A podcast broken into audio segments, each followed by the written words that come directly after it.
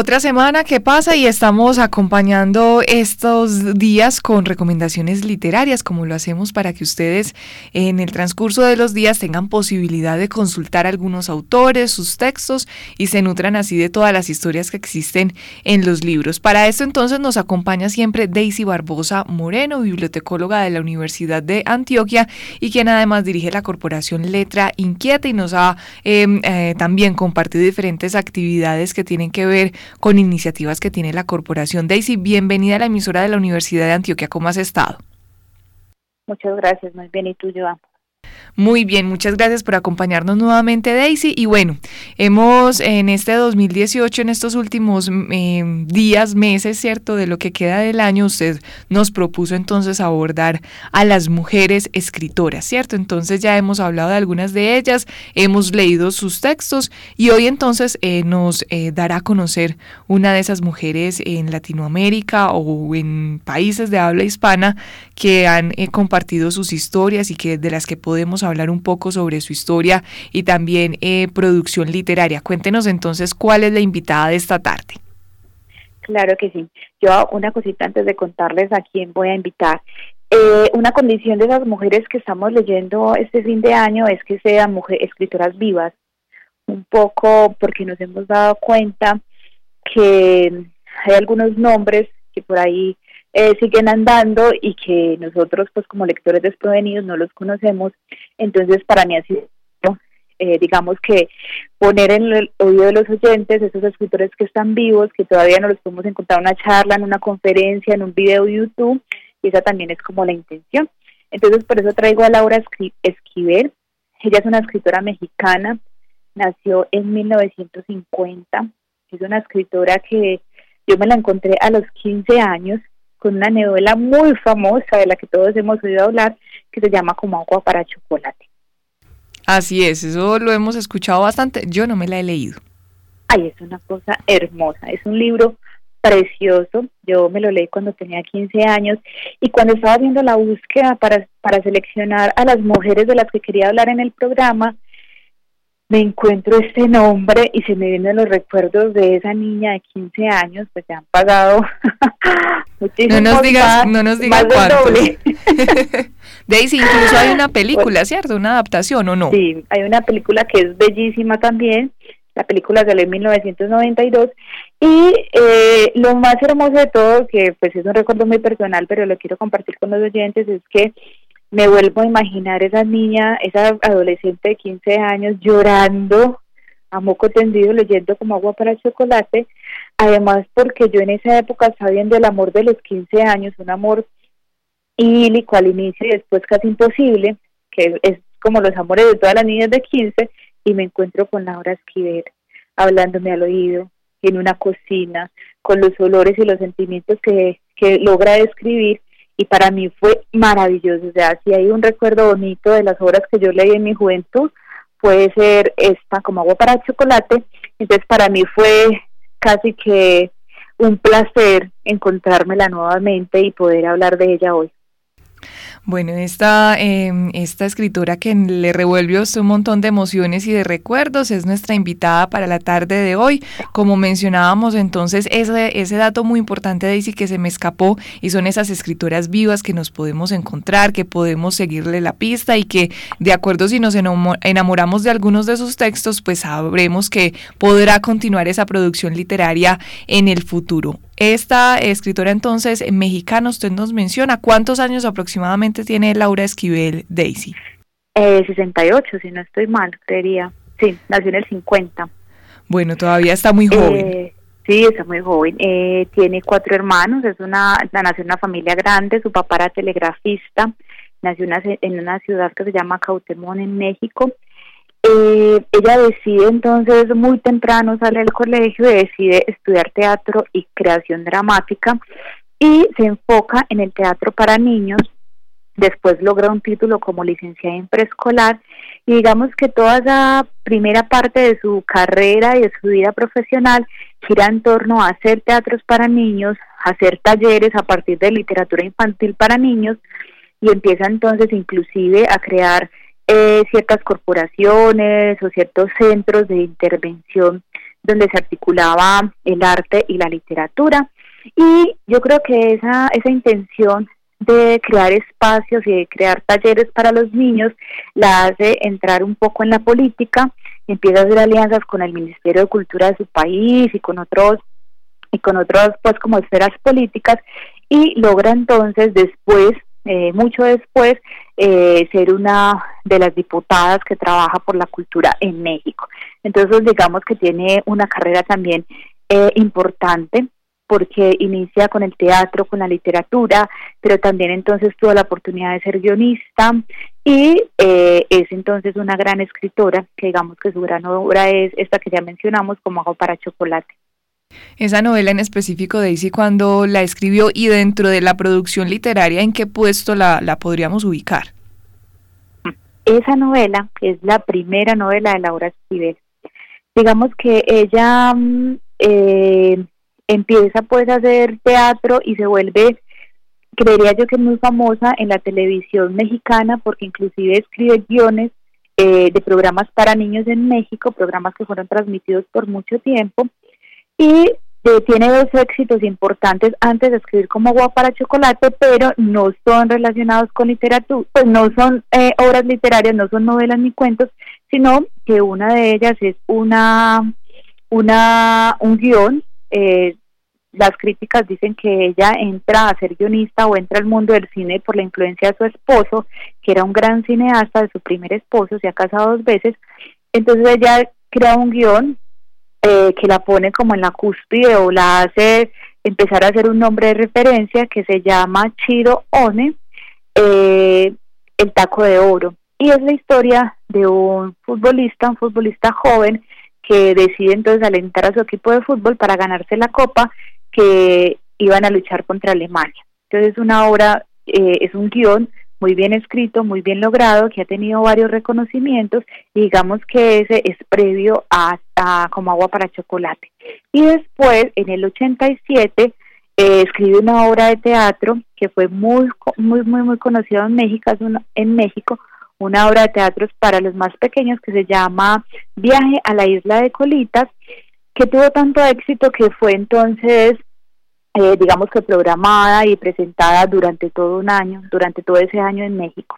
Y justo después entonces escribe como agua para chocolate, digamos que es su primer acercamiento a, a un libro, a la narrativa, ¿cierto? Como al género narrativo eh, como tal, y escribe esta novela que todavía eh, uno siente que sigue siendo la novela más reconocida de Laura Esquivel, no ha, no ha escrito otra novela, ni otro cuento, ni nada que supere esta agua para chocolates, como agua para chocolate, ha sido traducida a muchísimos idiomas, fue llevada al cine, como ella tenía ya los pinos de guionista, entonces ella misma hace la adaptación para el cine y se convierte entonces en una obra que si no hemos leído, hemos visto la película y si no, eh, generalmente uno sabe que esa obra existe.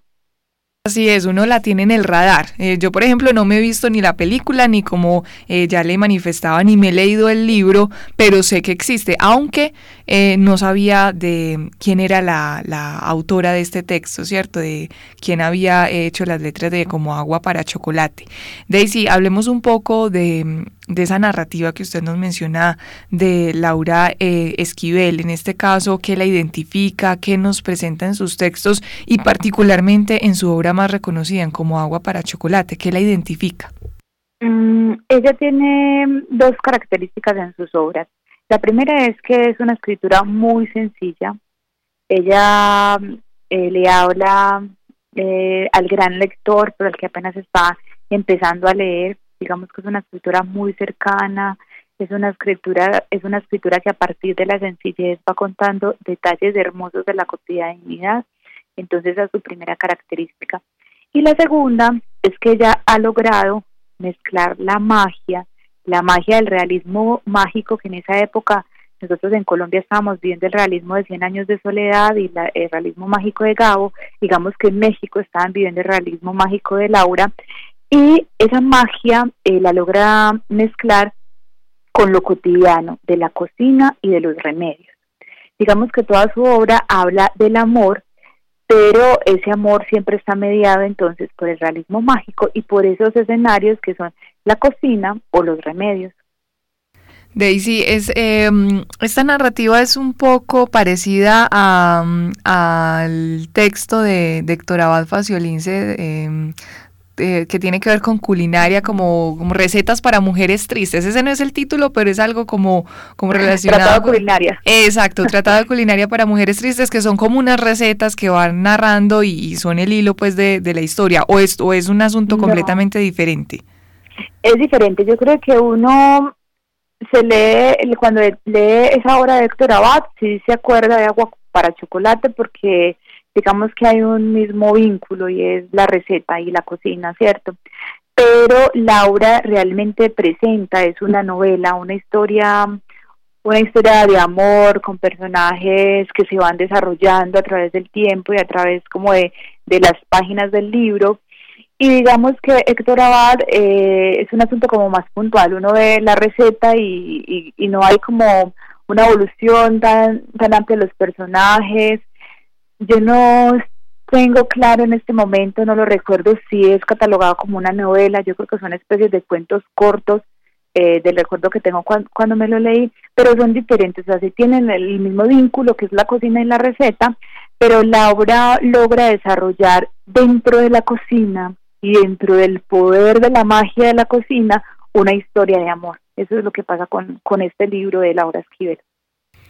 Daisy, em, ¿qué reconocimientos le ha valido eh, esta novela? Y no sé si de pronto, usted ya nos ha dicho que esta es la, la por la que es más reconocida Laura Esquivel. No sé si hay otros textos que ya haya publicado y por los que también ha recibido algunos reconocimientos. Bueno, ella ha ganado varios reconocimientos, la mayoría eh, por esta novela que se llama Como agua para chocolate.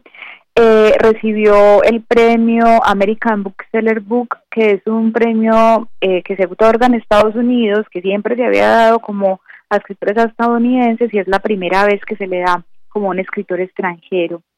Eh, bueno, ya ha sido mencionada en muchas listas y en muchos premios, pero ese es como el más importante. Laura sigue después del 89, cuando escribió Como hago para chocolate, sigue, digamos que escribiendo Después eh, escribe un libro, una novela que se llama La Ley del Amor, digamos que sigue bajo el tema del amor.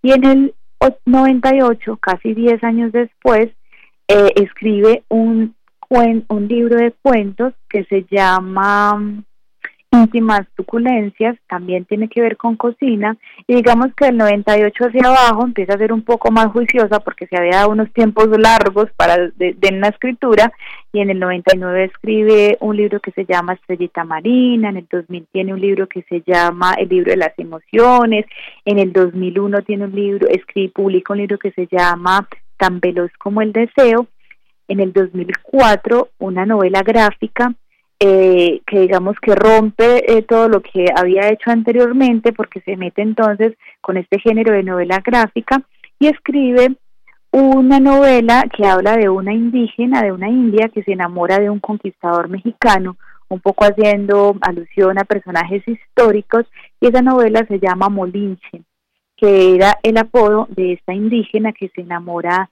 de, de este conquistador. Y en el 2014, 10 años después, ahí también tiene un, un par en la escritura, eh, parece que tiene un gran dolor de su vida y fue separarse pues como su separación amorosa por segunda vez. Ahí hay como unos 10 años de, me imagino que de, hacer cosas para sí misma, de estar encarretado con otros proyectos y 10 años después escribe y sorprende a sus lectores con una novela que es del género de detectives, que se llama A Lupita le gusta planchar. habla de una policía que tiene problemas de alcohol y tiene entonces que descubrir un caso y tiene todos los elementos de una novela de detectives. Y en el 2016 publica el diario de Tita, que se dice que es la segunda parte de Agua para Chocolate. O sea que después de veintipico de años eh, em, vuelve, escribe, vuelve a retomar, yo creo que nunca ha dejado de la como agua para chocolate y decide entonces publicar este libro, el diario de Tita, que es nominado, que se ha nombrado como la segunda parte de Agua para Chocolate. Yo realmente nunca lo había escuchado, no recuerdo en el 2006 haber escuchado que se publicara ese libro. Eh, no quise leer ninguna crítica sobre el libro porque me parecería rico poder verme la película, recordar mis momentos de lectura y ojalá conseguir este libro para leerlo, la, para leerlo y comentarlo la próxima semana. Imagínese yo que estoy atrasada ya con como agua para chocolate, ya me le sacaron segunda edición y todo, segunda, segunda parte. Sí, me dieron mucho tiempo y no me alcanzó. Vamos a ver cómo me desatraso. Ya, ya usted nos menciona, es una lectura de esas que uno debía hacer y además siempre está acompañada de, de una buena recomendación. Yo no he escuchado a alguien que diga, ay no, qué pereza como agua para chocolate, no te leas eso o no veas incluso la película. Siempre hay buenos comentarios. Es preciosa, es una novela, pues lo, lo repito, yo me lo leí a los 15 años y lo tengo muy, muy buenos recuerdos de, de lo que pasó en esa novela, inclusive después, o sea, tengo más del doble de edad y podría decir que sigue siendo una de mis novelas favoritas. Me gusta saber que, que pudo haber sido la época en la que la leí, pero la quiero retomar, la quiero releer y quiero mirar entonces qué tal es el diario de Tita. Entonces esa es la propuesta eh, para esta semana, Daisy, con nuestros oyentes. Sí, porque tendríamos tres posibilidades.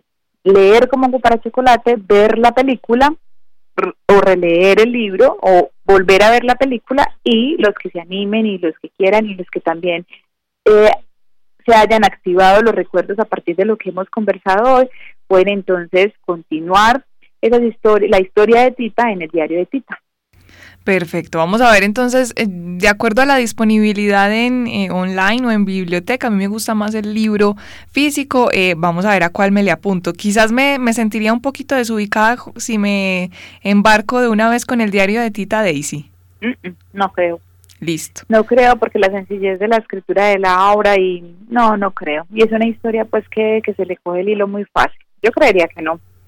Listo, Daisy. Entonces, no sé si queda faltando algo más eh, por mencionar de Laura Esquivel que sea importante que les quede a nuestros oyentes después de, esto que hemos mencionado ya en estos minutos. Actualmente Laura es diploma, es diputada, empezó en el 2015, actualmente sigue siendo diputada, sigue eh, luchando por todo lo que tiene que ver con la literatura, con la cultura en México. Y me parece pues importante también ese papel político de los escritores y cómo está como esa relación de poder no solamente eh, digamos que presencialmente haciendo parte de un partido político tomando decisiones eh, en el eh, en las esferas políticas sino también a partir de la escritura. Entonces me parece también importante como esa esa combinación de Laura Esquivel y ánimo nos leemos la próxima semana Así es, nos escuchamos entonces, Daisy. Mil gracias como siempre por estas recomendaciones y por acompañarnos semana a semana. Con todo el gusto.